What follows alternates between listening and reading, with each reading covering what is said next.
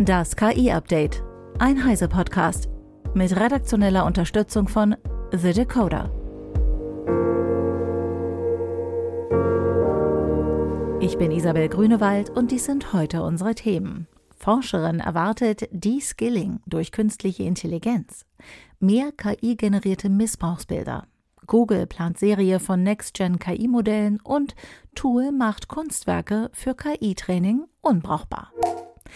Verlassen wir uns zu viel auf entwickelte Techniken, verlernen wir sie womöglich selbst. Und auch die Interaktion mit anderen Menschen könnte leiden, wenn Maschinen Aufgaben übernehmen, die normalerweise Menschen zufielen und die mehr Austausch von Mensch zu Mensch verlangen. Das gibt Professor Dr. Gabi Reinmann von der Universität Hamburg in einem Diskussionspapier zum Thema De-Skilling durch künstliche Intelligenz im Hochschulkontext zu bedenken. Meine Kollegin Christina Beer aus dem Heise Online Newsroom hat das Paper gelesen. Professor Dr. Reinmann bemängelt, dass in Debatten zur Nutzung künstlicher Intelligenz der Fokus eher auf das Upskilling durch KI gelegt wird. Also, dass angenommen wird, dass KI dazu führen wird, Menschen Arbeit abzunehmen, woraufhin diese neue, meist breiter angelegte Kompetenzen auf höherem Niveau ausbilden.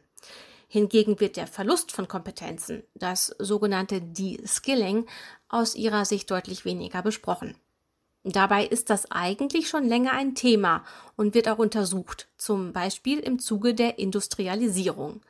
Allerdings, so Reinmann, habe die technische Entwicklung und auch die Digitalisierung eher dazu geführt, dass die Kluft zwischen gering qualifizierten Arbeitsplätzen zur Bedienung der Maschinen und hochqualifizierten Arbeitsplätzen zur Interaktion mit Maschinen und zur Festlegung ihrer Aufgaben wächst.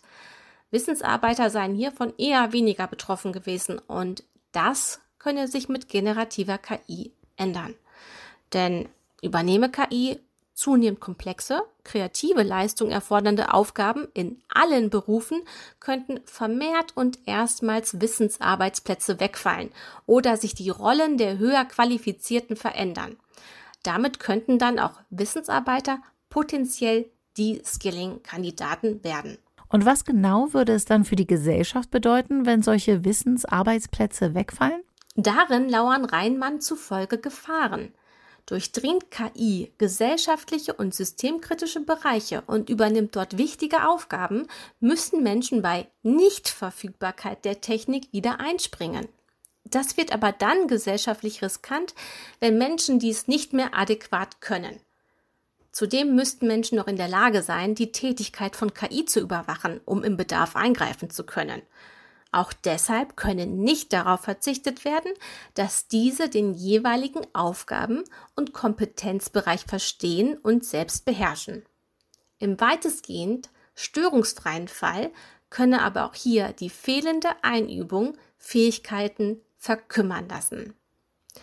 Auf das Individuum könne sich dies zusätzlich negativ auswirken, erklärt die Professorin, da es sukzessive Kontrolle über wesentliche Bereiche des Arbeitens oder Lebens an die Technik abgibt.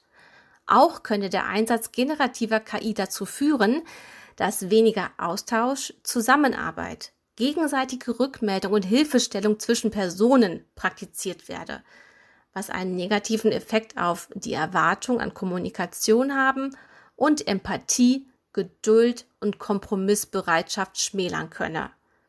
Menschen verlören also auch soziale Kompetenzen. Dankeschön, Christina. Eine britische Kinderschutzorganisation hat tausende KI-generierte Darstellungen von Kindesmissbrauch entdeckt und warnt, dass solche Bilder das Internet überfluten können. Teilweise würden die Darstellungen so realitätsgetreu aussehen, dass sogar trainierte Experten keinen Unterschied zu echten Fotos mehr erkennen könnten und sie nach britischem Recht als echte Aufnahmen behandelt werden müssten. Außerdem seien die schlimmsten Albträume Realität geworden, weil die für die Einstellung verantwortlichen Kriminellen aus Fotos von echten Opfern von Kindesmissbrauch mithilfe von KI neue Bilder erstellen würden. Obendrein würden mit KI-Technik Darstellungen von Prominenten als Kinder generiert, an denen Missbrauch begangen wird. Ein IBM-Forschungsteam hat untersucht, wie effektiv generative KI beim Social Engineering und beim Verfassen von Phishing-E-Mails ist. Dabei verwendeten die Forschenden fünf ChatGPT-Prompts, um Phishing-E-Mails für bestimmte Branchen zu erstellen.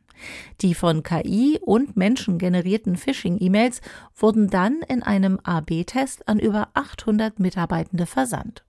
Die Ergebnisse zeigten, dass KI-generierte Phishing-E-Mails nur geringfügig hinter den von Menschen verfassten Phishing-E-Mails zurückblieben, die eine stärkere Individualisierung aufwiesen.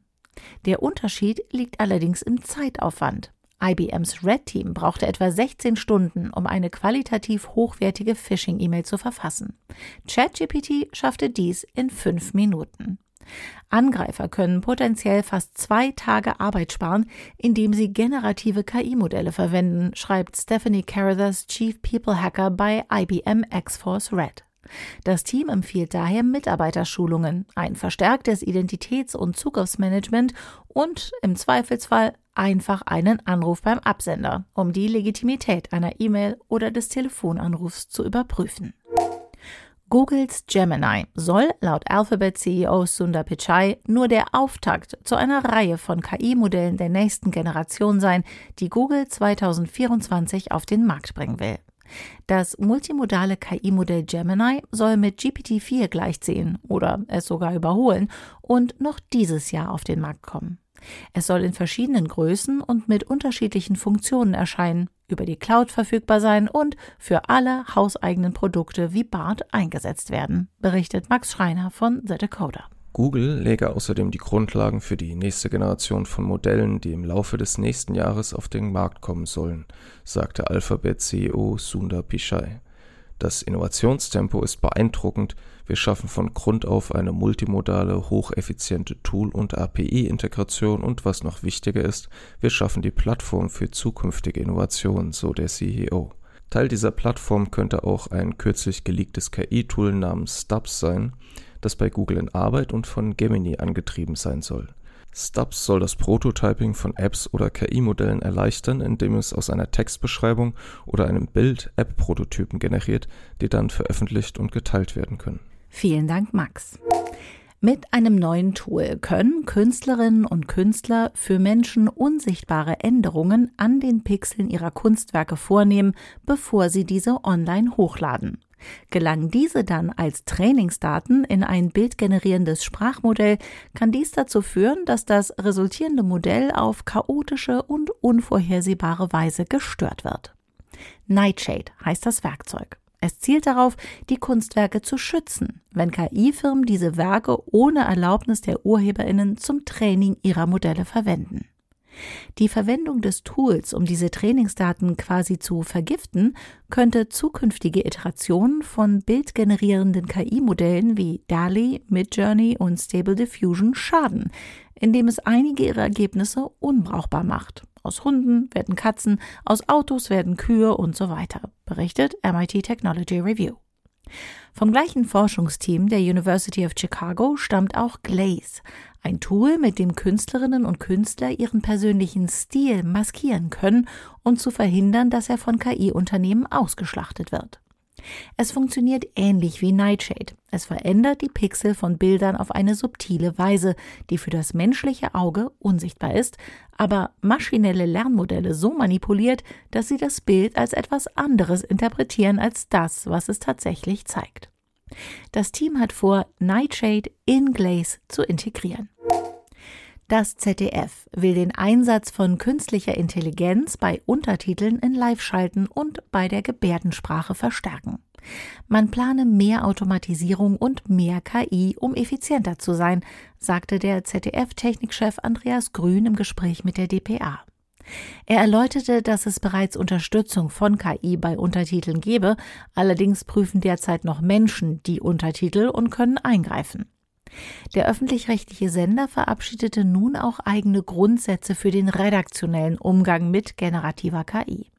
Dabei ist das ZDF generell der Ansicht, dass solche Tools die Arbeit der Redaktion unterstützen, aber nicht ersetzen können.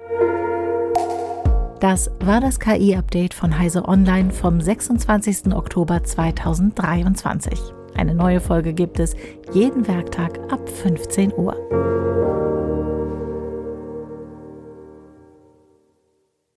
Werbung KI ist bereits Teil unseres Alltags und der Bedarf an schneller Entscheidungsfindung und leistungsstarker KI steigt branchenübergreifend. Aus diesem Grund sorgen wir für mehr Transparenz, Vertrauen und Zugang, damit alle davon profitieren. Unser leistungsstarkes Hardware- und Softwareportfolio ermöglicht es, KI schneller als je zuvor umfassend einzusetzen und ganze Industrien zu transformieren. Mehr Infos unter www.intel.de/ki. Es beginnt mit Intel.